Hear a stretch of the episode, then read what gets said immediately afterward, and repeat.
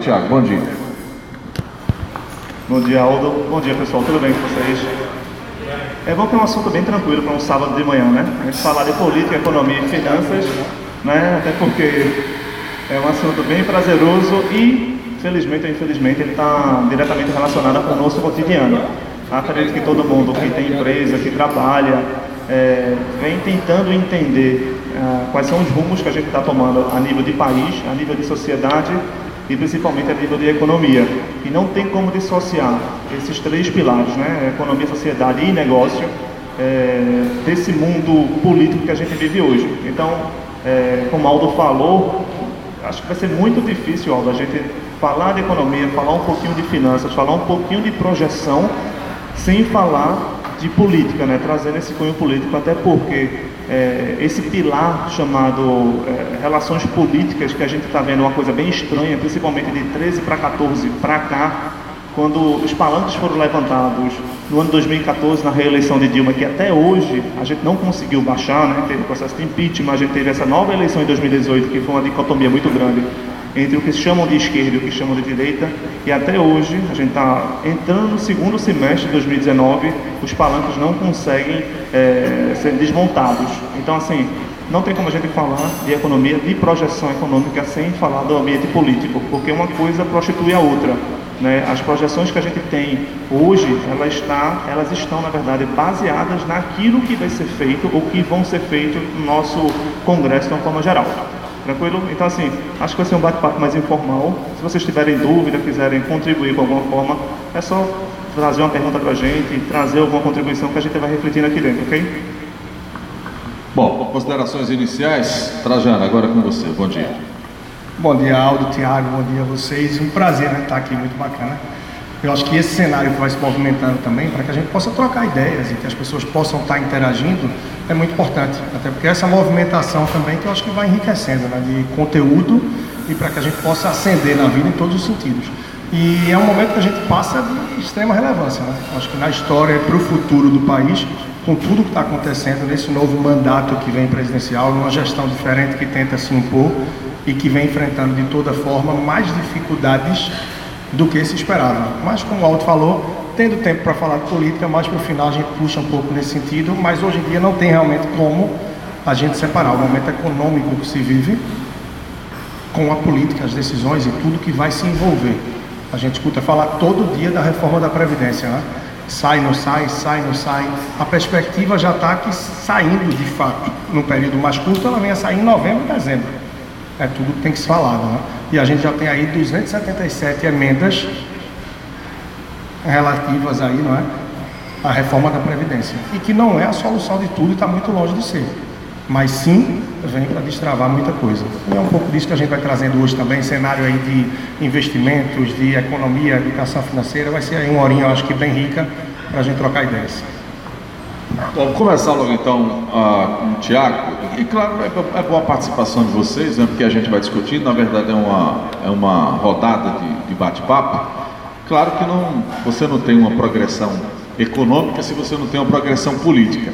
E certamente vocês lembram muito no passado que nós tivemos, no passado não tão distante. Quem não lembra aqui do escândalo do mensalão, que não deu em absolutamente nada, ou muito pouco, porque o ex-presidente Lula agia muito bem nos bastidores, a economia estava lá em cima e tudo certo. E nesse país é assim, né? Pode roubar bem muito, contanto que a economia esteja bem, ninguém se preocupa com isso. Infelizmente isso tem sido uma realidade. Tem um cientista político amigo meu, Eli Ferreira, que ele diz que o Brasil é um país que nasceu para não dar certo. E depois eu vou passar as explicações do porquê. Tiago, vamos lá. Uh, vamos começar pelo PIB. A gente teve aí, infelizmente, um prognóstico ruim. Os números foram mostrados. Enfim, uh, 2019 é um ano perdido. O 2019 é a continuação da, de uma década perdida. Se a gente for ver, a gente, a gente passou por um, por um processo econômico bem interessante, justamente em 2013, 2014. Acho que todo mundo aqui lembra que houve um rebaixamento, por exemplo, do, da, da, linha branca. A gente teve um acesso muito fácil para comprar coisas da linha branca, ou seja, a gente foi estimulado a consumir. A taxa básica de juros da gente, à época, era 6,75. É, a gente tinha selo de bom pagador e nas três agências internacionais, ou seja, o mundo dizia para colocar dinheiro no Brasil, a taxa de juros da gente era baixa a gente tinha uma, um câmbio, que todo mundo lembra aqui, que ficou bem próximo, 1,60, 1,70, 1,80, que era muito mais interessante você viajar para os Estados Unidos, passar um final de semana em Miami, comprar um iPhone voltar para cá, do que simplesmente comprar um iPhone aqui. É tanto que existiam shoppings em Miami e 70% do faturamento do shopping era oriundo de brasileiros. Então, assim, a gente viajou muito. Então, a economia da gente estava bem pulsante naquele momento. E aí, chega um momento em que a capacidade de produção da nossa sociedade, do nosso, da nossa indústria, que ela foi montada na década de 80 e 90, ela chegou ao seu limite. Quando chega ao seu limite, a gente tem duas, duas, duas questões bem, bem plausíveis. Primeiro é o seguinte, quando a demanda está maior que a oferta, como a gente estava consumindo, é, a capacidade de honrar com essa demanda, ela começa a diminuir. Então assim os preços tendem a aumentar, porque a demanda continua maior que a oferta. Aí quando os preços sobem, significa inflação. E a gente tem uma memória bem trágica com relação à inflação, principalmente da década de 80 e 90, quem é mais experiente vai lembrar uma maquinetazinha que o pessoal ficava mudando de preço basicamente todos os dias. Então ver o plano real e conseguir é, é, dar uma estancada nisso. Só que chegou essa dicotomia justamente em 2013 e 2014. Quando eu comecei a falar, eu falei justamente esses dois anos, que aí foi um ano de virada, ou seja, a gente tem uma inflação pressionando a gente, a gente tem uma capacidade de produção chegando ao seu limite, porque para você construir uma indústria leva, leva 20, 30 anos para ela se consolidar, a gente falando de um setor, e no curto prazo teria a reeleição em 2014. Então, se você fosse para uma reeleição em 2014 com uma inflação batendo no teto, a gente com essa memória bem trágica da inflação seria uma de prato cheio para a oposição, até porque Dilma não era unanimidade naquela época. E tinha essa que era é, crescendo né, no, no, no curto prazo. E aí, tomou-se uma decisão, eu vou passar a taxa básica de juros, a Selic, de 6,75 para 14,25. Então a gente quase que dobrou a taxa básica de juros, ou seja, o teu poder de compra ele caiu pela metade. E aí, quando as pessoas param de consumir, acredito que todo mundo concorda que não tem para que produzir porque essas pessoas não estão consumindo como antigamente, então para que eu continuar minha capacidade de produção? Então começa a diminuir minha capacidade de produção. Quando eu diminuo essa capacidade de produção, significa que os satélites que giram em torno da minha empresa, ou seja, meus fornecedores, eles não vão me fornecer as coisas como eles forneciam anteriormente. Então essas empresas também conseguem, começam a diminuir a sua capacidade de produção. E aí vem o cortar de custos. E culturalmente falando, a gente brasileiro, cortar custos significa cortar cabeça. Porque a gente contratar a gente é, não é visto como investimento, mas é visto como despesa ou custo, de forma direta ou de forma indireta. E aí, quando a gente tem capacidade de produção baixa, desemprego crescendo e as pessoas não consumindo, a gente tem a, a, a receita perfeita para a crise econômica, que foi justamente 2015 e 2016. E aí, hoje, 2019, a gente olha para esse retrovisor. As pessoas que estão empregadas hoje não têm a segurança que vão continuar empregadas no longo prazo e aí eles param de consumir, principalmente bens que são de alto valor agregado. A gente está falando de carro e imóvel. A gente está falando dos dois setores que mais empregam gente no Brasil. Então a gente tem, por exemplo, setores automobilísticos que estão trabalhando com, com 30% da capacidade de produção deles, ou seja, 70% de capacidade ociosa. E setor imobiliário, a gente teve agora a recuperação judicial da Dallas, a gente tem setores que estão trabalhando com estoque acumulado de apartamentos novos de 90 a 120 dias.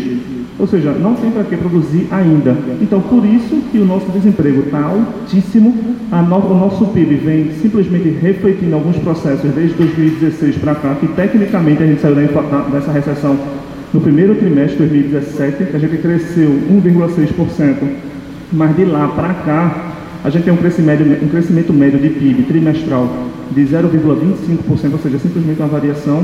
E para recuperar a economia aos patamares de 2013, mas agora de maneira mais responsável e menos de estelionato eleitoral, a gente vai voltar para 2023 e 2024. Por isso que eu falei, a gente, a gente não tem um ano perdido, a gente tem basicamente uma década perdida. Já que a gente começou 2014 fazendo esse processo que culminou na crise econômica de 15, 16, e a gente está a, a projeção a gente, é voltar aos patamares que a gente tinha anteriormente, lá para 2023, 2024, então a gente está vivendo mais uma década perdida. Só que com um detalhe, é, Trajano e Aldo, é, na década perdida de 80 que a gente estudou, o crescimento médio do PIB daquele, daquela década era de 1,6%.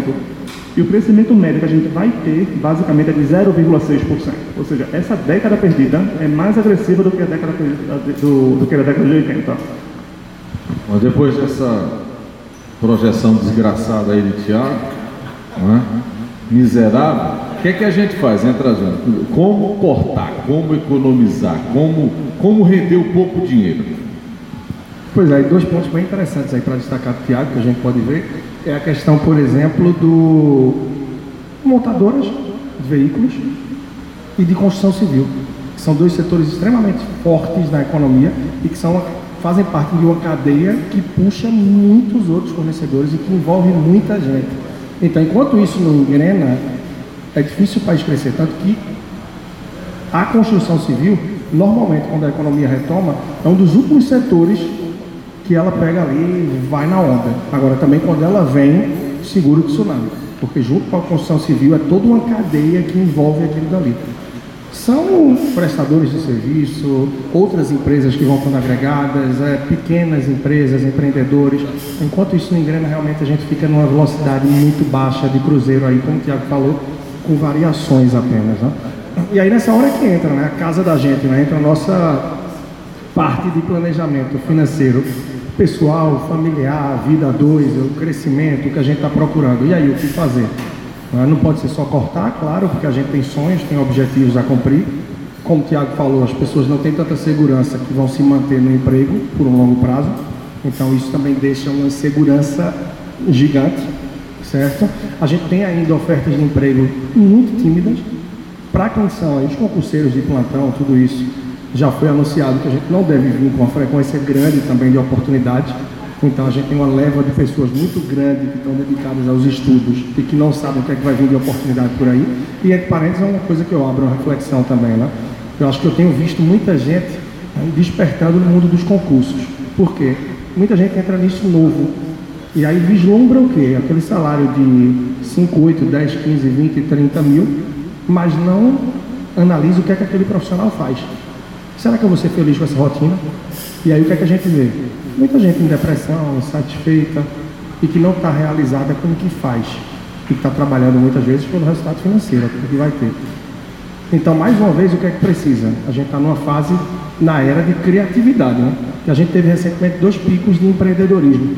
A gente teve 2000, 2011, 2013, as pessoas estavam empreendendo por oportunidade. E a gente saindo da empresa, saindo do trabalho, porque, poxa, estou num momento de oportunidade, a economia está aquecida, tudo está bem, então eu vou embora, eu vou começar aí a tocar a vida. Mais ou menos até a época que eu comecei com o projeto do que eu trabalho hoje, né, 2013 para 14. E aí a gente vem com um pico de 2016, pico altíssimo de empreendedorismo também. Mas por que as pessoas resolveram empreender? Falta de oportunidade. O mercado frio e totalmente desaquecido. Então as pessoas não tinham o que fazer, não tinham oportunidade, e é numa hora como essa que cai o por tanto tempo tão polêmico Uber, entre outras oportunidades que surgiram, né? E que se não fosse algo como ele, a situação ia ser bem mais é, defasada também, né? Então não é só a gente cortar, claro, a gente precisa se planejar, é ter um consumo mais consciente, um consumo no dia a dia mais consciente, elencando de forma clara as reais prioridades da gente, no dia a dia a gente ainda termina por gastar assim com muita besteira, com muita coisa que não vai compor o que a gente precisa no longo prazo e que a gente tenha a consciência de que o cenário ainda vai permanecer difícil por um bom tempo. Por mais que a gente espere aí uma reforma da Previdência, que ela vai vir como uma avalanche e não vai vir de cara, claro, vai trazer um capital não é, do exterior muito grande, de investidores, tudo isso, mas é uma coisa que eu costumo falar também no prédio da gente Condomínio você tem, no meu caso, são 54 apartamentos. No prédio de cada um de vocês aí, se morar em condomínio de casas também, sabem que quando a decisão é em condomínio, depende de uma série de fatores. Agora, da soleira para dentro de casa, depende da pessoa, depende do casal, depende de cada um. Então, nesse momento, a gente tem que refletir muito da soleira para dentro de casa. O mundo vai estar se explodindo, mas o meu consumo, os meus ganhos e o meu planejamento financeiro, ele é meu. Quem faz sou eu. Eu é que tenho que criar, desenvolver e fazer acontecer. Porque se eu for esperar, por exemplo, a reforma da Previdência, achar que ela vai salvar a minha vida e que eu vou depender do INSS, por exemplo, então é muito por aí também. Bom, ah, claro que diante de tudo isso, se falar em reforma da Previdência, o Tiago também citou essa questão de incentivo de linha branca, e aí politicamente é preciso entender o seguinte, Uh, o país tem sido uma tragédia nas decisões políticas. E aí, independente ou não, que agora se tornou muito, muito fácil, né? Ou você chama o cara de petralha, ou você chama o cara de coxinha. Agora não, agora é bolsomino, né? Bolsominion, acho que o termo é esse agora, né? Então, as pessoas ficam discutindo, né? há uma polarização grande, ficam brigando, e o que o mal político quer, minha gente, é isso. Que o mal político quer é a divisão, não tem a menor dúvida disso. Enquanto a gente fica brigando, discutindo, os caras estão agindo aí roubando. Então, infelizmente, veja, com todo esse processo de Operação Lava Jato, por exemplo, que já está correndo há cinco anos, com prisões, nós temos aí o ex-presidente preso, nós temos é, o ex-presidente da Câmara dos Deputados preso, a gente tem senador preso, deputado preso, pasmem vocês, os caras ainda continuam roubando. Então, por isso que esse país tende a não dar certo. Esse final de semana a revista Cruzoé traz uma matéria muito grande, muito boa sobre mais um ladrão da política brasileira, né? Então é, é interessante que vocês leiam um pouco, vocês busquem essas informações, porque quem nos representa, infelizmente, continua agindo de maneira errada. Eu costumo dizer nos meus programas de rádio, na TV, que é o seguinte: é muito pouco para a gente cobrar. Pernambuco, por exemplo, Pernambuco tem 25 deputados federais. Então não custa nada a gente mandar um e-mail lá para o deputado federal para cobrar, para saber o que, é que ele está fazendo, não é? Até nós que somos uh, de certa forma, privilegiados com informação, eu pergunto a vocês aqui: vocês mandam um e-mail para o deputado federal que vocês votaram, cobrando deles? Vocês lembram que vocês votaram para deputado federal? Menos mal. Mas, mas então imagina, imagina um povão aí que vota por osmose, que recebe dinheiro para votar, então, enquanto a gente não mudar esse quadro, veja, não tem governador, não tem prefeito, não tem deputado estadual.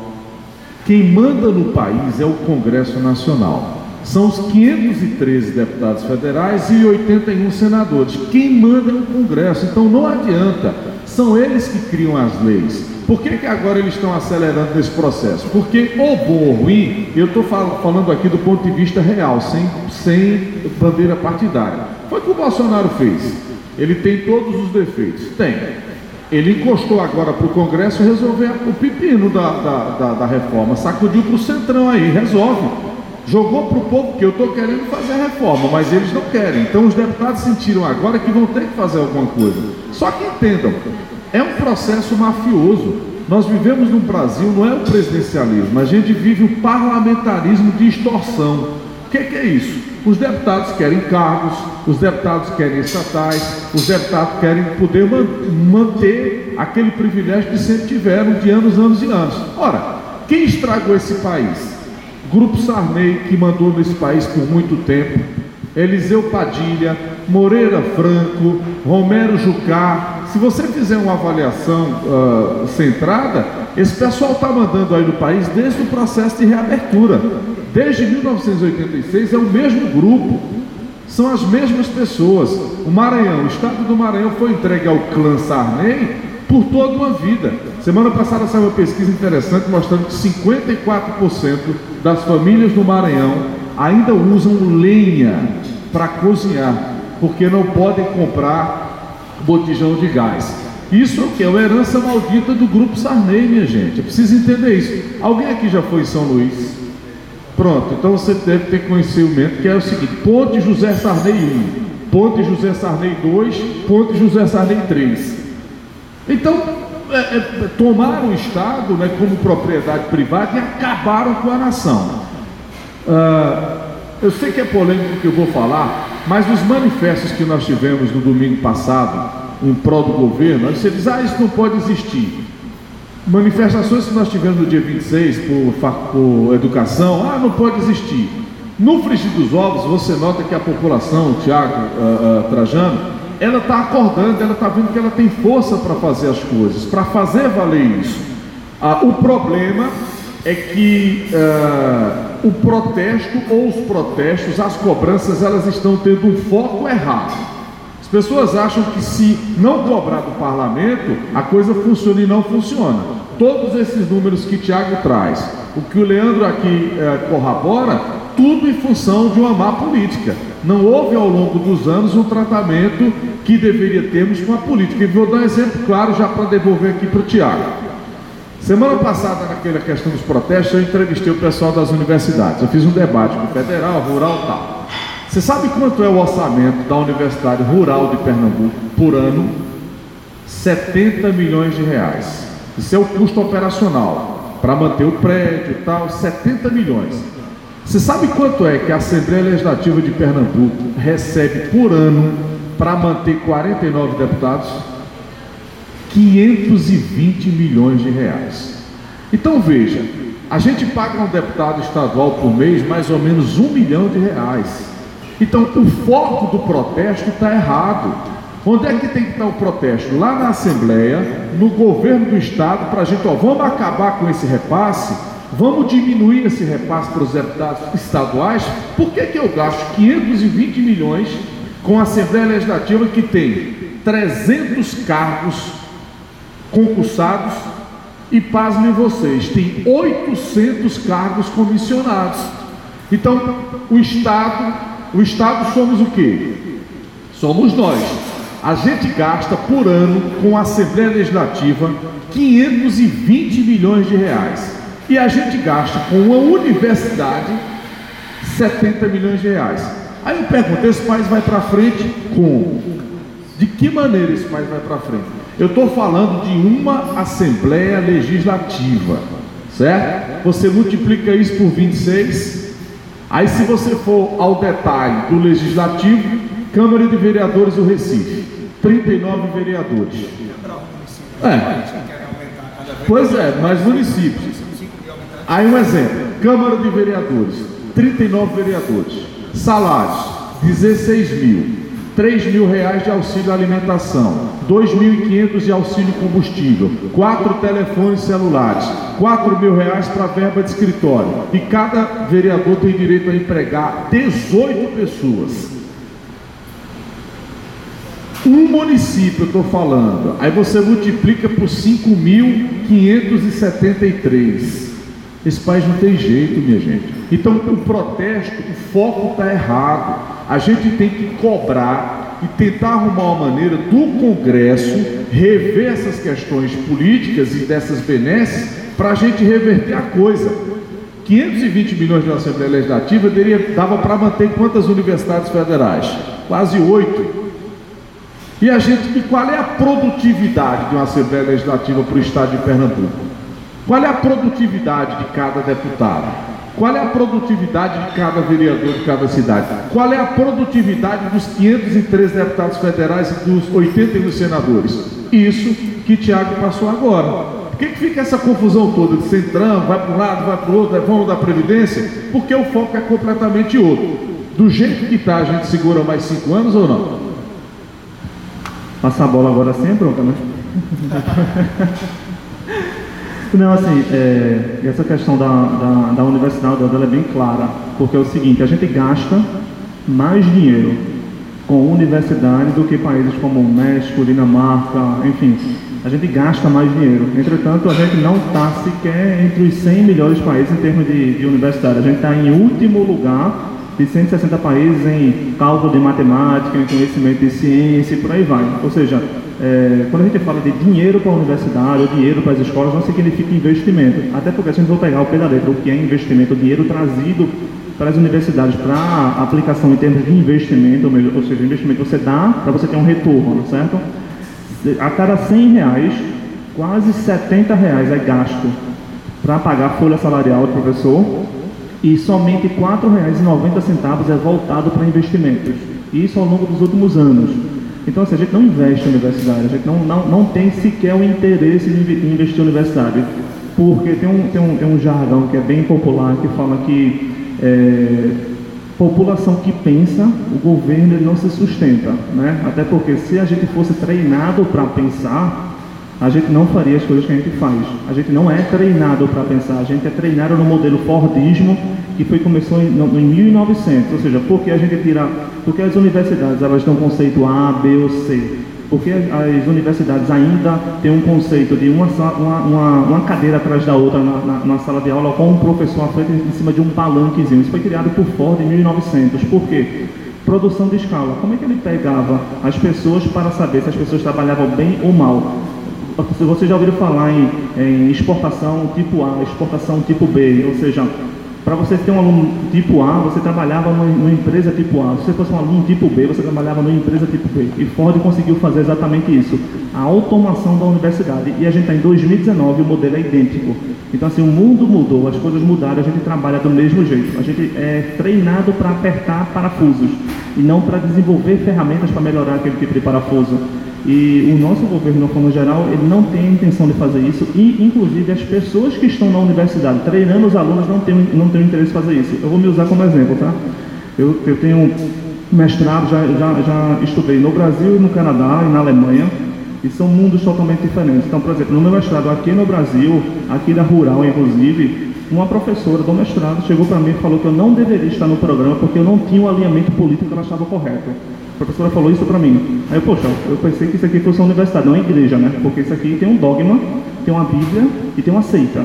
Então, assim, para você ter noção, uma, uma professora que é pós-doutorada num curso de mestrado ainda catequizando alunos a pensar de determinada maneira. De esquerda ou direita isso não interessa, mas você não tem autonomia de pensar. Então a gente não está falando de universidade, a gente está falando do modelo Fordismo de 1904, aproximadamente. Enquanto eu, eu, sou um privilegiado, eu sei disso, que eu tive a condição e a sorte de estudar no exterior, lá a pessoa conversa com você no mesmo mestrado, no mesmo tipo de coisa, ela conversa com você, o, o professor desenha o teu programa na hora e faz, estuda essas cinco disciplinas e depois tu vem conversar comigo para ver se você tem capacidade para saber o que você quer. Então você é treinado a pensar. Então, por isso que a gente exporta diversos tipos de talento para o exterior. A cabeça pensante do brasileiro ela é muito bem vista no exterior. E só para você ter noção, a produtividade do norte-americano é quatro vezes a de um brasileiro, né, em termos de produtividade.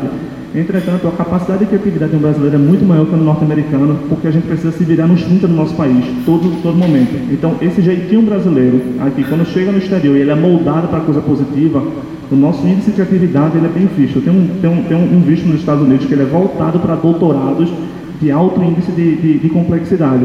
E somente metade dos norte-americanos conseguem estudar nessas universidades. O restante é estrangeiro, e boa parte deles brasileiro, chinês e indiano, que justamente tem um background de, de sofrimento parecido. Né? Então, assim, a gente quando vai para a universidade, vai, faz, é, fala de dinheiro voltado para a universidade, a gente está falando de pagamento de folha salarial. Quando a gente tem esse, esse protesto pela educação, nunca foi pela educação. Se a gente for ver as bandeiras que são levantadas, nunca é pela educação. Até porque, se fosse pela educação, é, em 2014, a gente foi eleito, a, a presidente Dilma foi eleita como pátria educadora. E ela cortou 20 bilhões logo nos primeiros 15 dias de 2014, de 2015. E de 2014 para 2015, esses R$ 4,90 que eu falei para vocês, eles eram basicamente R$ 11,20, ou seja, a gente reduziu o investimento em educação ao longo dos anos e a gente não viu protesto, a gente não viu é, as pessoas parando nas ruas por conta disso. Então, assim, quando a gente fala de dinheiro que, que circula no nosso país, é, a gente tem a lei de responsabilidade final, é, fiscal. Então, basicamente, você não pode passar 60% do que você arrecada para pagar a folha salarial né, do, das pessoas que trabalham no, no setor público. E só para você ter noção, Minas Gerais já vai em 82%. Minas Gerais, ela, ela é, é, o Estado é dono de vaca e é dono de hotel, para você ter noção. O setor privado não funciona em Minas Gerais. E como a conta não fecha agora, eles precisam vender vacas e precisam vender vagas de hotel para poder pagar a conta lá. Então, quando a gente tem um Estado que ele é onipresente e ele é soberano e ele não é produtor, ele é burocrata, muito pelo contrário, a gente vai para a questão política. Então, se a gente for voltar uns dois, três, quatro anos, a gente tinha uma possibilidade de privatização de parte do aeroporto de São Paulo.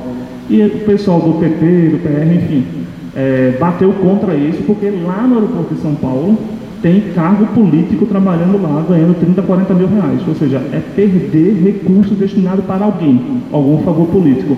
Então, por isso que quando a gente fala em privatização, por exemplo, no nosso país, a gente parece estar invocando Satanás. Né? É a coisa de. E agora sim, a gente foi adestrado a entender o que é uma privatização, a gente foi, a gente foi adestrado a falar de reforma da Previdência. Se a gente falasse em reforma da Previdência há uns cinco anos, era como se você estivesse roubando o dinheiro do povo.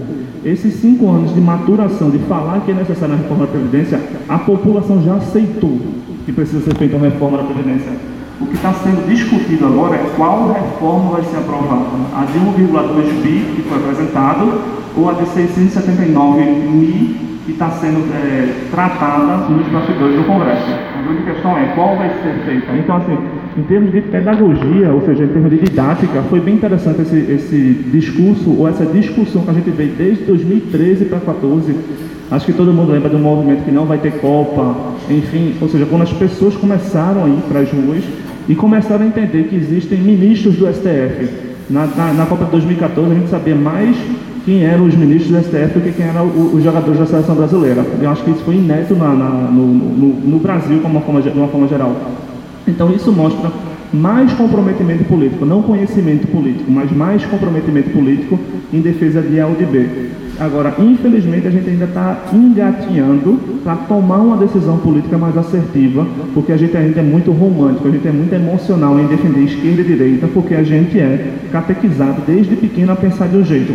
Quando comecei a falar, a gente é treinado para não pensar, a gente é treinado para agir sem discutir. Por isso que a gente é muito distante da tomada de decisão.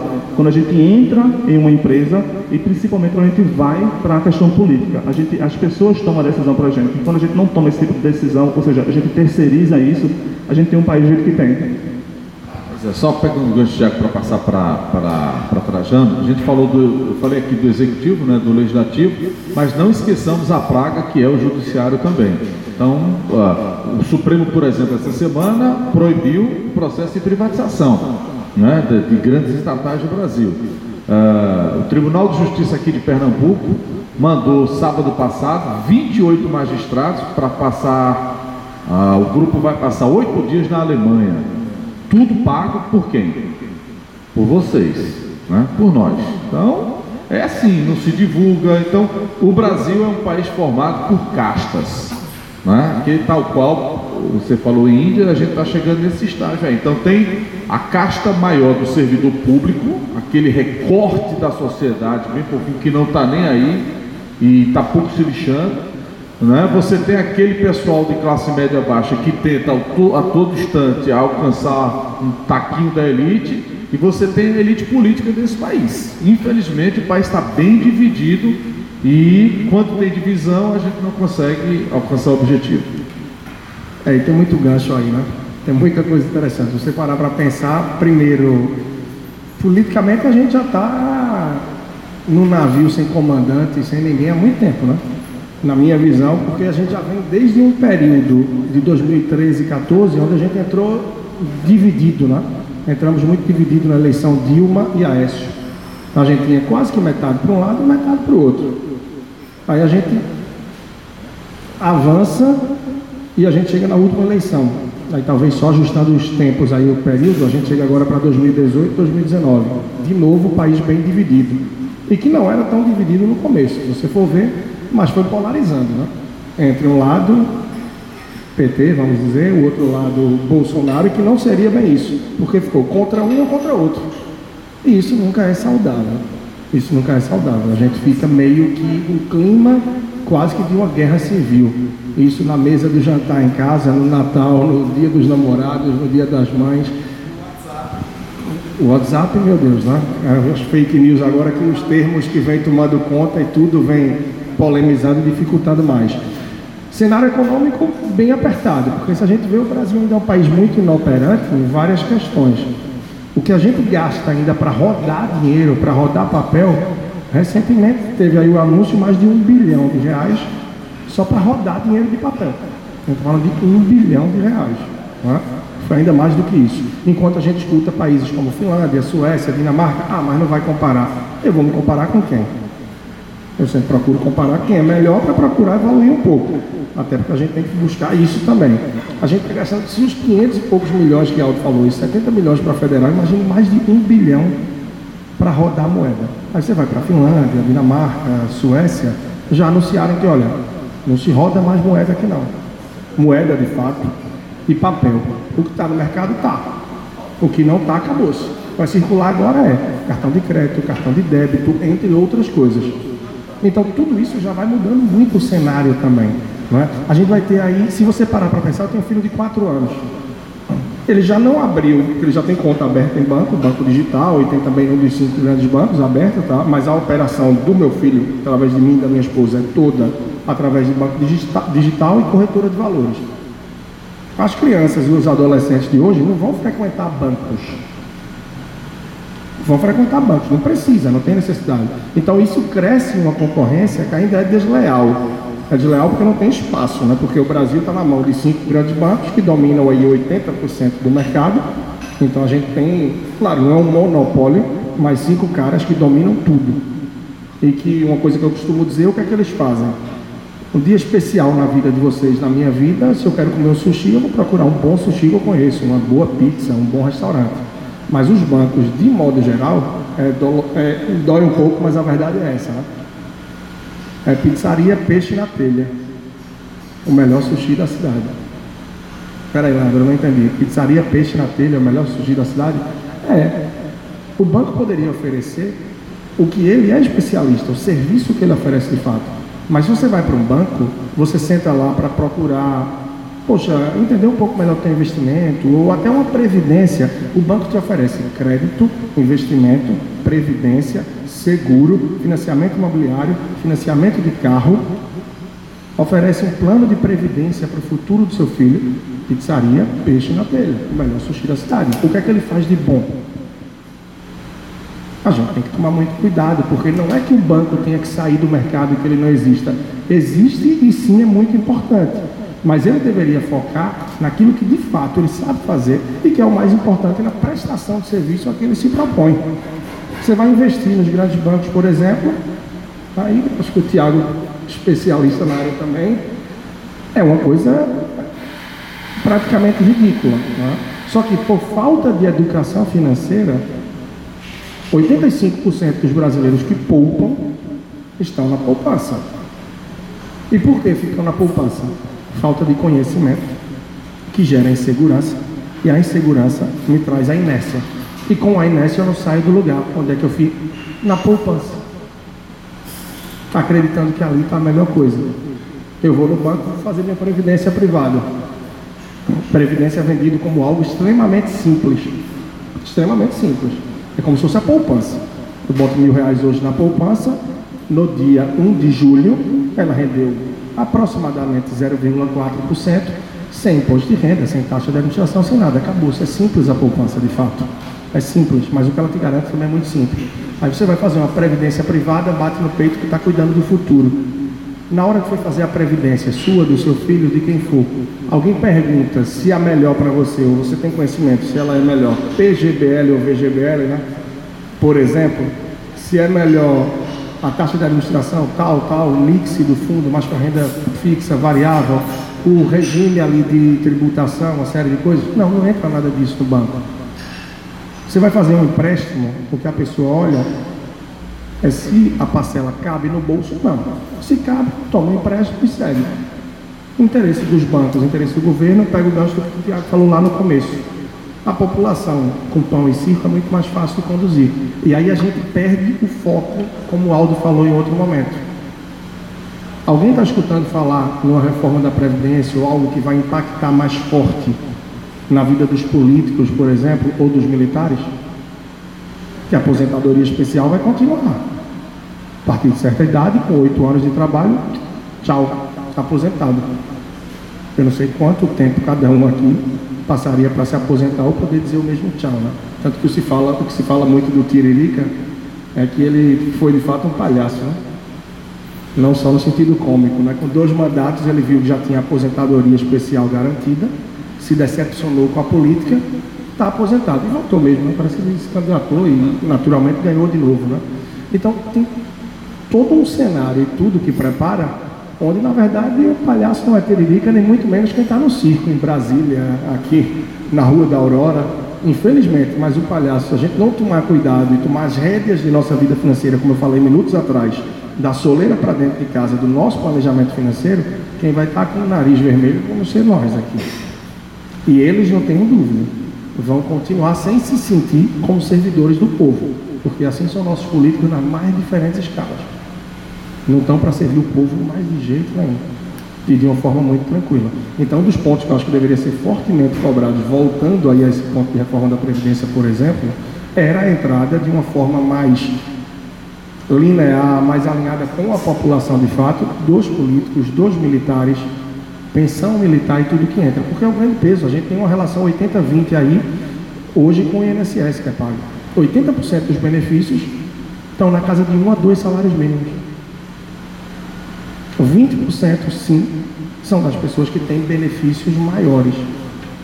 Aí onde é que está o, o, peso? Né? A população está ficando atenta. Em pesquisas recentes, média de 45% das pessoas têm consciência que a nova previdência que está sendo proposta, ou seja, praticamente metade das pessoas, vai favorecer quem tem mais recursos. Então nessa hora a gente falha e a gente termina por não ir para a rua. Seja como teve no domingo, seja como teve aí no dia 26 também, no dia 26 já foi do domingo do Bolsonaro, como teve a dos estudantes essa semana, mas deveria ter uma massa maior na rua, como houve em 2014, por exemplo, questionando pontos como esses, né?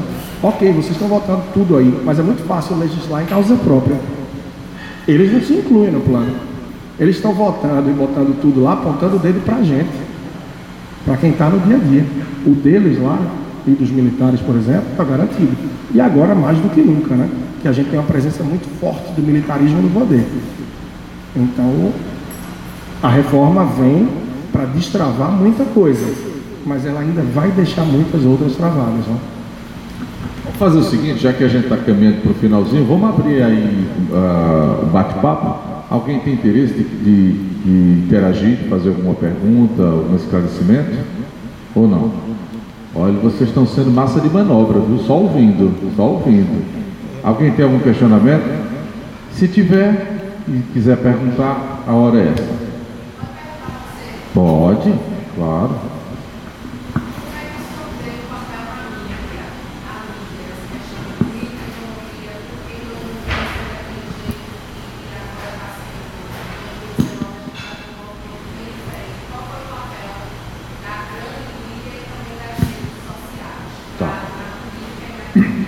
A grande mídia, e a mídia de um modo geral, ela é tendenciosa. A mídia toma lado e a grande mídia ela é covarde, diferente dos Estados Unidos e de alguns países da Europa, em dizer que toma partido, certo? Estados Unidos é muito comum as grandes emissoras de televisão, os grandes jornais, abertamente eles abrem. Eu sou democrata, eu sou republicano e pronto.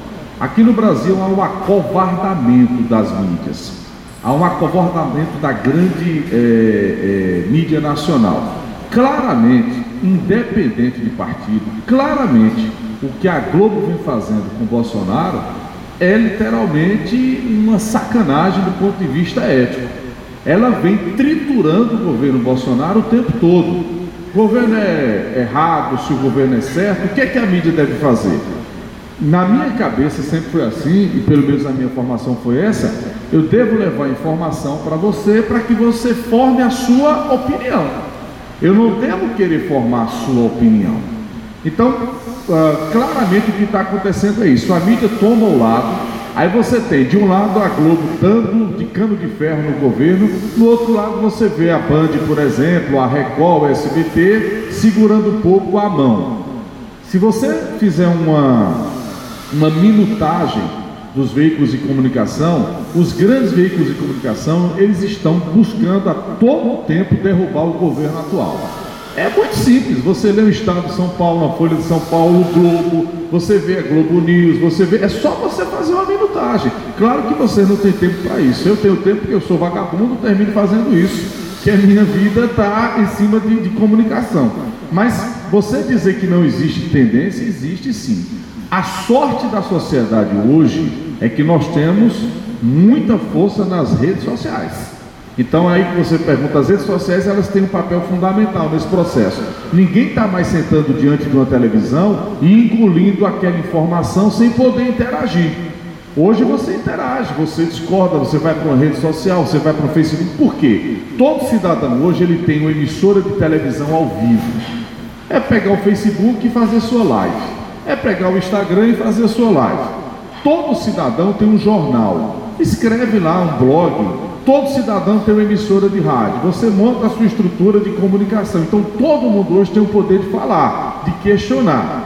E aí envolve uma questão muito séria que é a questão financeira. Jornal, TV e rádio vive de quê? De patrocínio, de propaganda, de dinheiro. É simples isso. Se uma emissora tal recebe rios de dinheiro de um governo, óbvio que ela vai aliviar um pouco a crítica ao governo, ou não? Ou vocês acham que não é dessa forma que funciona? Não, porque aqui a minha, o meu jornal, minha rádio, minha TV, nós somos independentes. Independente de quê? Até o dinheiro faltar. Não, eu aqui, eu sou imparcial. É imparcial até o dinheiro chegar ou não chegar. Então não adianta dizer, não, eu sou imparcial. Todo mundo tem a sua doutrina política. Claro que tem, por mais que queira dizer que não, isso acontece. O movimento de 14, que, que Tiago citou aqui, 13 e 14, acho que foi 13, né? Acho que foi 13 e 14, né? 14, não, as ruas, acho que foi 2013, junho de 2013. Os movimentos de 13 eles já foram um catapultado que eram as redes sociais, do que são as redes sociais hoje. Ora, aí eu estou falando, eu estou friamente, gente. Eu não estou partidarizando as coisas. Um presidente foi eleito no Brasil sem nenhuma estrutura de comunicação. Ele tinha apenas oito segundos para usar o horário político eleitoral do rádio e da televisão.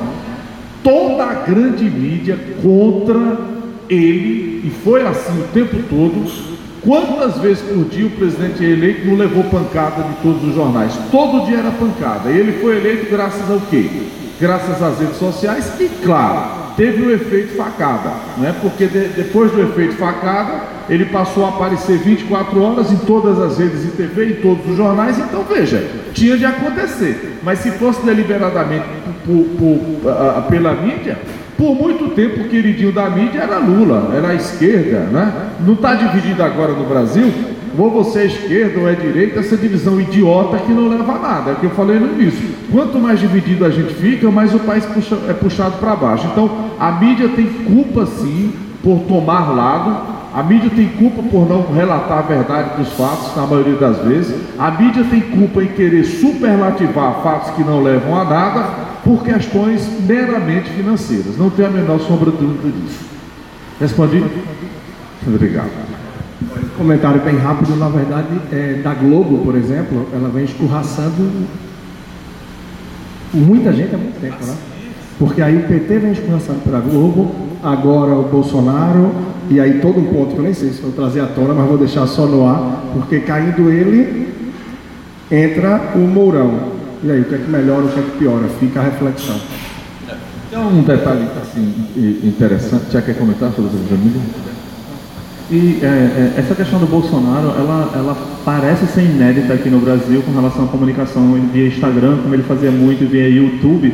Mas se a gente for pegar os últimos é, principais presidentes dos Estados Unidos, é, o Roosevelt, o Clinton, o Barack Obama e o Donald Trump agora, eles dominavam o meio de comunicação vigente da, das suas respectivas épocas. Então, por exemplo, um fazia um café é, na rádio para conversar diretamente com o eleitorado. Quando surgiu o advento da televisão, foi a mesma coisa.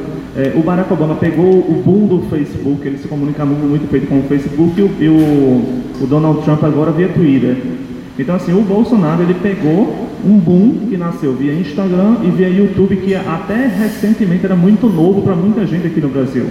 Então, assim, esse meio de comunicação, quem domina o meio de comunicação de massa, ou seja, a comunicação direta com a massa, geralmente tem um, um feedback mais positivo. Então, a gente pode ter se, se assustado com relação ao, ao fator Bolsonaro, né, com relação à, comunicação direta com o público e o jeito dele fazer. É tanto que quando a gente fala de mídia mesmo e de comunicação, até o Haddad, ele fez de maneira errada a forma de comunicar, porque o Haddad representava o PT, que teoricamente deveria representar o povo.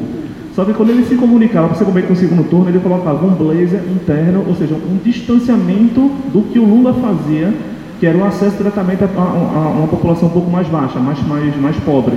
O Haddad ele se vestiu como, como se fosse empresário e o Bolsonaro não. Quando ele fazia a comunicação direta, ele colocava uma moeda bem rústica, com um prato barato e ainda tirava onda com isso. Ou seja, a comunicação de Bolsonaro foi muito mais plausível para as pessoas mais próximas do, do, do, da base da pirâmide do que do pessoal mais alto. Por que isso? Ele já tinha um respaldo do pessoal mais alto. A comunicação dele tem que ser diretamente o pessoal mais baixo para ele poder ganhar. É tanto que no final da eleição dele, ele veio falar do Nordeste, ele, que era onde ele perdia. Ele começava a falar um pouco mais com o pessoal do Nordeste. E o Haddad, ele quis fazer o processo contrário. Ele achava que ele tinha o pessoal da massa e ele queria se comunicar para frente. Então ele perdeu o público do pessoal de cima e perdeu o público do pessoal de baixo. Por isso que a gente tem essa, essa dicotomia. O que, assim, para arrematar, é Todos nós, na verdade, nós somos formadores de opinião. Todos, todos, todos. Evidentemente que alguns têm o privilégio de poder reproduzir muito mais isso. Eu tenho uma rádio, eu não, trabalho numa rádio, posso reproduzir, trabalho para uma televisão e posso reproduzir. E olha, eu sofro sanções diariamente. Ou vocês acham que minha vida é um mar de rosa? Todo dia eu levo comida de rabo, meu amigo. É, é isso, é todo dia. Maneira que alivia aqui, porque existem interesses, minha gente. Existem interesses e você tem que saber ir levando esse tipo de coisa. Agora, a gente não pode ser cego, não é? nem achar que o mundo gira é, é de maneira certinha, principalmente aqui no país.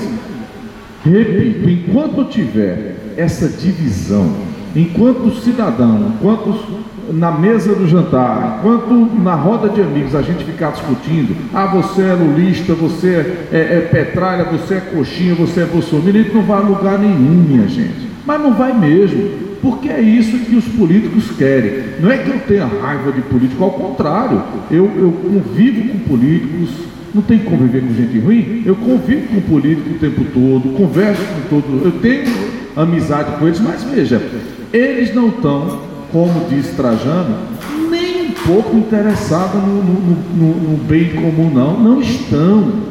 Podem ter a máxima certeza disso. Você tem um homem sério, outro tem, mas a grande maioria não está nem aí. A prova é essa questão da reforma.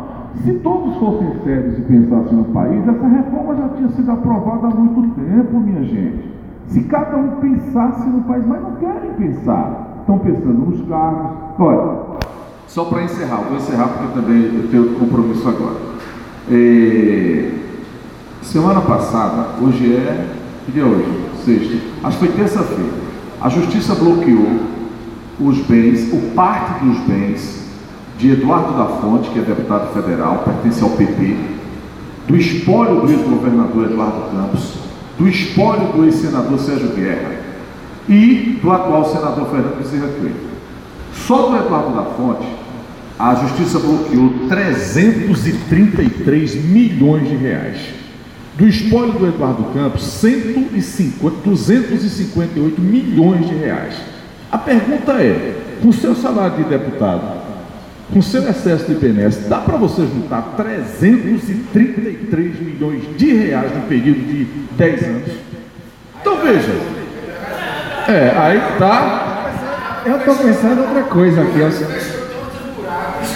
Eu estou pensando outra coisa. Como é que você se candidata, por exemplo, a prefeito, a vereador, seja o que for, pagando 7 milhões de reais na campanha, se você vai ter um salário, sei lá, de 20 mil. A me ajudem aí no cálculo, 20 vezes 12 vezes 4, quanto é que eu ganho? Eu estou doando dinheiro, né? Ah, mas tem patrocínio.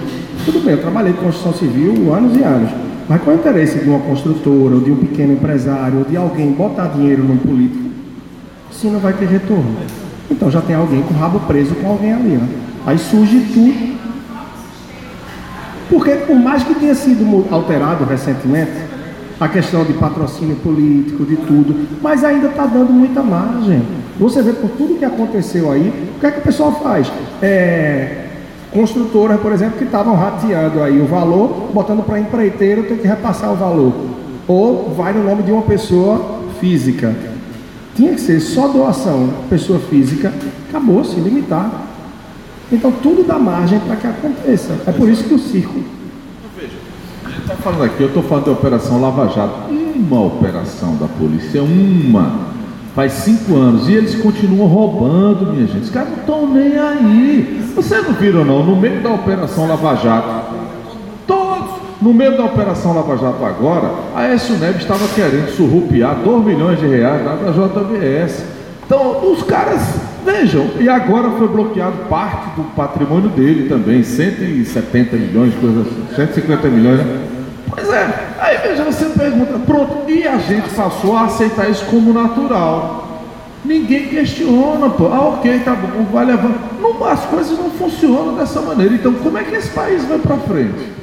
O foco dos protestos, ele está errado, na minha visão. Que Tiago falou aqui da educação, aquele protesto que teve da educação. Na quinta-feira, eu entrevistei o senador Cristóvão Buarque, que é um cara muito sério, por sinal. Ele esteve aqui comigo durante uma hora, a gente fez o debate lá na rádio. E ele levantou uma coisa interessante. Não foi visto naqueles protestos, ao menos aqui, uma faixa dizendo assim: melhores salários para professores, mais educação para o pobre, é, mais universidades federais. Não tinha esse tipo de faixa, não. Agora tinha bandeira do PT, bandeira da CUT, bandeira da CGT, bandeira do PCdoB, do PSOL e Lula livre. Não é o foco, minha gente. Não é o foco. Não é, não é o foco isso. O foco deveria ser outro. Isso eu estou falando no meu entender, entendeu, Trajano Tiago? Não sei se. Foi justamente o que eu falei, né? A gente é treinado para pensar de uma maneira. E quando você é, é, confrontado a isso, você reage, né? É ação e reação. Então, assim, a gente nunca teve uma noção de sociedade completa. A gente é um país que é altamente é, dividido em castas e cada um defende o seu.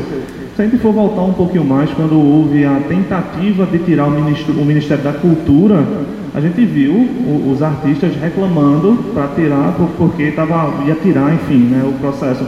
E aí, quando, quando voltou, os artistas se calaram, entendeu? Então, assim, nunca é em benefício do Brasil. É, opa, eu tenho que garantir o meu dinheiro. Cada um garanta o seu da sua maneira. Então, é, falou em educação, é, vai cortar, vai, vai, não vou entrar na diferença entre contingenciamento e corte aqui, né? Mas assim, vai faltar mais dinheiro para a educação no curto prazo, no médio prazo, no longo prazo, até porque a conta não fecha. A gente tem um rombo de 130 bilhões a cada ano. Então, só puxando para a área de Trajano, imagina uma família que ganha 10 mil reais e gasta 20 todos os meses. E aí, para você fazer uma, uma, equação mais fidedigna dessa conta, ou você ganha mais dinheiro, que é muito mais difícil, ou você reduz o custo. Então, de curto prazo, não tem como você ganhar mais 10 mil reais. Então, você começa a cortar o cartão de crédito. E o pessoal está reclamando, não, eu quero continuar gastando com o meu cartão de crédito. O problema não é o cartão de crédito, é o dinheiro que eu não estou recebendo que eu quero ganhar mais. Entendeu? Então, nunca foi pela educação, nunca foi pela saúde, nunca foi pelos 20 centavos, que a gente, se a gente voltar alguns anos atrás. É sempre para defender uma minoria. Sempre. Só vou encerrar, prometo agora. É, é, Trajano também vai encerrar, mas vou encerrar minha participação. Quer perguntar? É? Ah, tá. Para não esquecer, estou ficando velho, eu esqueço as coisas. A Assembleia Legislativa que eu falei aqui tem um orçamento de 520 milhões por ano. Aí o que foi que eu vi essa semana? É foda. O, o, o prédio da Assembleia, onde era a antiga Assembleia, está se deteriorando, não é? Está se acabando e tem que fazer uma reforma ampla e a Assembleia quer transformar o museu. Aí sabe o que, é que a Assembleia quer fazer? Quer entrar pela Lei Rouanet para conseguir dinheiro para reformar o prédio. Por que, que pega do orçamento que tem para fazer a reforma e deixa a Lei Rouanet para o outro? Esse é que é o problema. Ninguém quer mexer no de ninguém, né? Diga lá, camarada.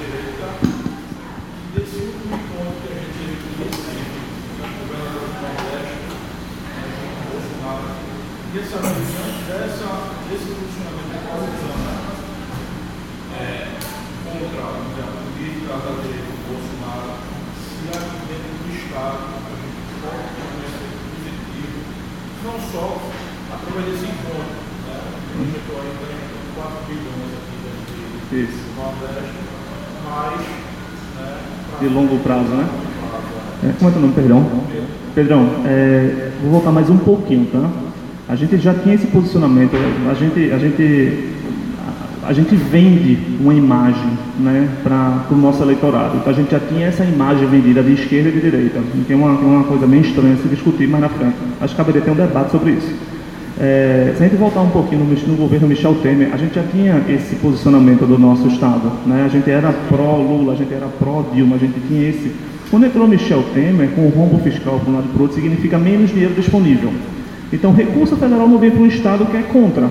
É bem simples isso. Se a gente for voltar mais um pouquinho, o que era a SWAP?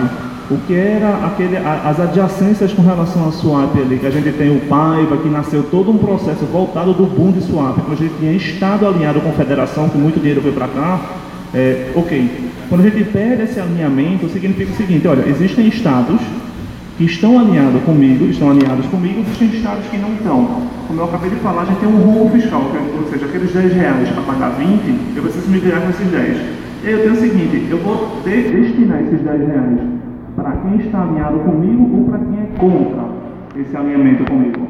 Então, se gente pegar de 2016 para cá, com o efeito Temer principalmente, para cá, o recurso federal destinado para a gente, se for perguntar o que é o estaleiro Atlântico Sul, o que é a refinaria da gente, é, ou seja, o que a gente defender, dependia de uma assinatura federal, é só você ver o que aconteceu. Quando a gente faz essa projeção para frente, assim que houve a eleição de Bolsonaro, os, os representantes dos estados de, do, do, Nordeste não se reuniram com Paulo Guedes, eles não foram para lá. Isso é um posicionamento muito claro. E aí, no curto prazo, eu vejo um, um certo receio o destino de verbas federais, onde a gente está com um contingenciamento muito grande, é, para os estados que ficam bombardeando o governo federal. É bem simples. Vamos dizer que você tem verbas vai destinar para 20 pessoas. Só que dessas 20, você só tem dinheiro para 10. E dessas, dessas 20, 12 metem para cima de você. Então você vai privilegiar os teus 8 para te defender e vai tentar seduzir pelo menos mais dois ou três para que eles comecem a te defender. Isso é jogo político, isso é a velha política que aí é, não existia no Brasil até chegar três caravelas. Quando chegaram essas três caravelas para cá, a gente continuou fazendo desse jeito. Então, assim, é, no curto prazo, eu não consigo enxergar, sendo bem frio, um recurso federal sendo liberado para o nosso Estado, sem que tenha um alinhamento bem claro entre o que é o Estado de Pernambuco e o que é a Federação, que até que Bolsonaro veio para cá, a gente não teve manifestações pró-Bolsonaro, a gente não, muito pelo contrário. As pessoas se reuniram, principalmente nas universidades, as pessoas se reuniram para combater esse processo. Não é aquele negócio dele não, ele sim, enfim.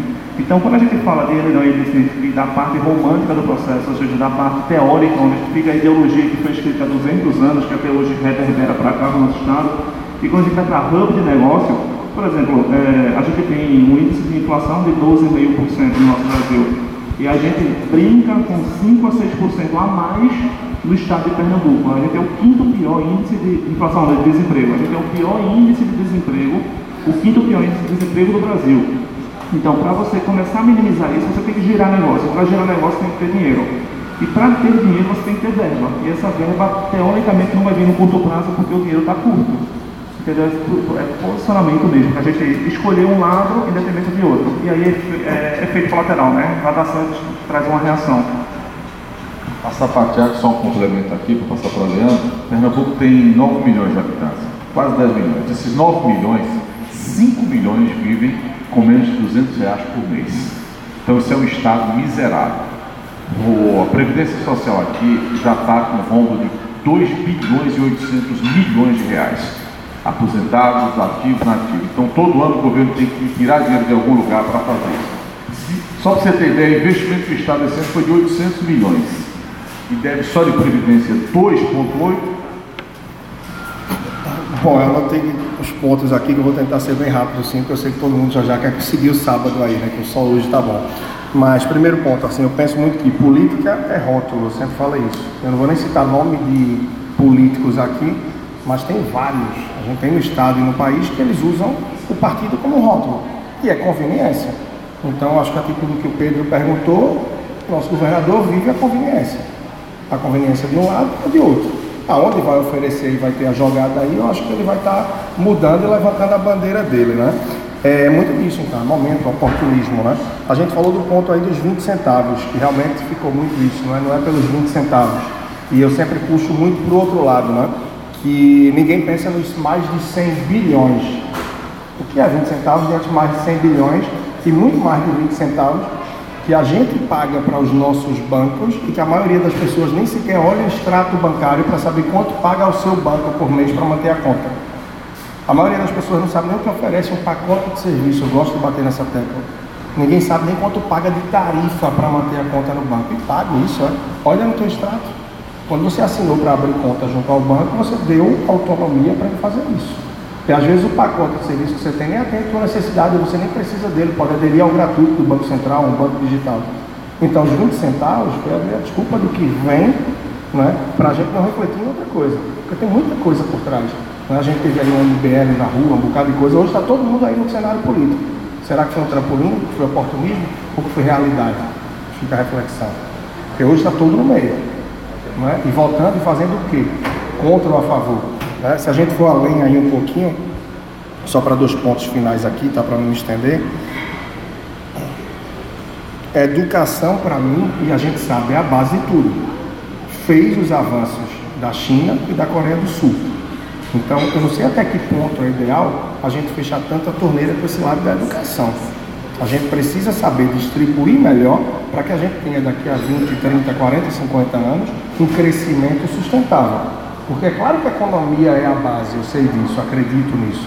Mas a gente tem que fazer algumas atitudes mais responsáveis e muito mais cuidado que tem que ter com a educação, porque no longo prazo é isso que vai trazer as mudanças para o país. Senão a gente vai estar cuidando só de estabilizar o corpo com as atitudes econômicas, se a gente não fizer as atitudes também a título da educação. Então tem que ter muito esse cuidado de não pensar só em economia, onde hoje a gente tem um extremo cuidado e tudo com o Paulo Guedes, que se deixa o governo, não sei se o presidente vai chamar Meirelles ou o que vai fazer, porque de economia ele não entende absolutamente nada, absolutamente nada, está nas mãos do Paulo Guedes, e a gente tem que ter cuidado para ter alguém ali a título da educação que bata mais de frente com Paulo Guedes e com o governo para chamar uma atenção para a educação. A gente começou com o colombiano, está agora com outro cidadão e que estão sendo mero coadjuvantes de todo um processo, onde é a educação no longo prazo que vai fazer o Brasil crescer mas a gente está cuidando de um curto prazo. E por fim, que eu acho que é a minha última contribuição, claro, vale deixar aqui os contatos, as redes sociais para quem não tem e tal. É, meu Instagram é arroba personal financeiro, tá bom? Tem meu site, leandrotrajano.com. E tem muita coisa a partir de lá que vocês podem pegar no link da biografia, quem não conhece e tal. Tem um curso online que lancei recente, tem muito evento, muita coisa para estar tá contribuindo ali. Aí agradecer aí o pessoal da SNIF, Felipe também, ao Aldo, Tiago, vocês que estiveram aqui. Eu sei que um sábado de manhã não é tão fácil vir para ouvir tudo isso, mas acho que todo mundo sai com uma visão um pouco mais rica, porque é uma coisa que é falada muito por Nassim Taleb, que está em evidência aí nesse meio agora, e sem dúvidas é um cara fantástico, já há um bom tempo com muita coisa, né? É, é sempre bom a gente tentar ouvir todos os lados, porque a gente tem um pouco a mania de querer ouvir o que corrobora, que traz muito daquilo que a gente já acredita. Eu sempre gosto de ouvir aquilo que eu acredito e o que eu não acredito, porque aí vem a minha oportunidade de crescer e de ver o que realmente me firma, me traz conhecimento ou não. E nessa hora de discutir, de a gente ouvir um pouco e tal, é bom para a gente filtrar um pouco tudo que se passa. Como o Aldo falou, que não sejamos só folhas secas aí arrastadas pelo vento. Cada um tem sua posição, mas na hora que a gente escuta um pouco cada coisa, a gente vai se protegendo, se defendendo melhor e sai daqui para mais um almoço, mais um dia, onde certamente a gente vai conflitar opiniões, porque o Brasil vai seguir dividido por um bom tempo e a guerra não acaba por aí. Né? Pessoal, deixa eu agradecer a presença de vocês. Sugerir a Felipe que possa fazer esse tipo de evento no meio de semana à noite, né? Acho que uma terça, uma quarta-feira é mais interessante. Porque no sábado, realmente, né? Todo mundo quer. E olha, tá sol, né? Vou pegar uma praiazinha, dá tempo ainda de pegar um peixe assado, né? Não. Queria agradecer o convite da você, Alta Transamérica, foi bem bacana. E assim, mesmo sendo sábado pela manhã, é bom que a gente traz aqui conteúdo e discute, né? Até porque se a gente pudesse fazer isso mais vezes, acredito que a gente teria é, uma consciência é, social, né? Não é só economia, não é só finanças, não é só política, mas é uma consciência social, é questão de cidadania mesmo. A gente saber discutir isso, a gente abrir para as pessoas é, levantarem a mão e não concordo com você e trazer o argumento com, com, com respaldo é bem interessante, né? A gente falta isso, inclusive nos debates dos presidenciáveis, que todo mundo assistiu aqui e faltou conteúdo. Era muito mais a, a agressividades e trocas de fato do que simplesmente trazer conteúdo. E quando a gente traz esse tipo de conteúdo na, no nosso dia a dia, no nosso cotidiano, e faz projeções sobre isso, a gente exercita os 10% do cérebro da gente, que é, é a única parte que a gente utiliza com, com, com consciência, 90% é reptiliano. E o quão menos é, aguçado for isso, o quão menos instigado for isso, mais reptiliano a gente fica. Ou seja, a gente acha que faz parte de um processo natural das coisas, quando não é. Tranquilo, eu queria agradecer as perguntas também de vocês. Né? Vocês até ficaram mais calados do que o de costume, mas acho que na próxima vai ser mais bacana. Muito obrigado, pessoal. Bom, pessoal, aqui foi um evento que a gente teve agora aqui em Recife, tá bem? E vai estar tá aí no podcast. Hoje aconteceu no mês de junho, no dia primeiro. Um grande abraço e vamos lá, vamos junto.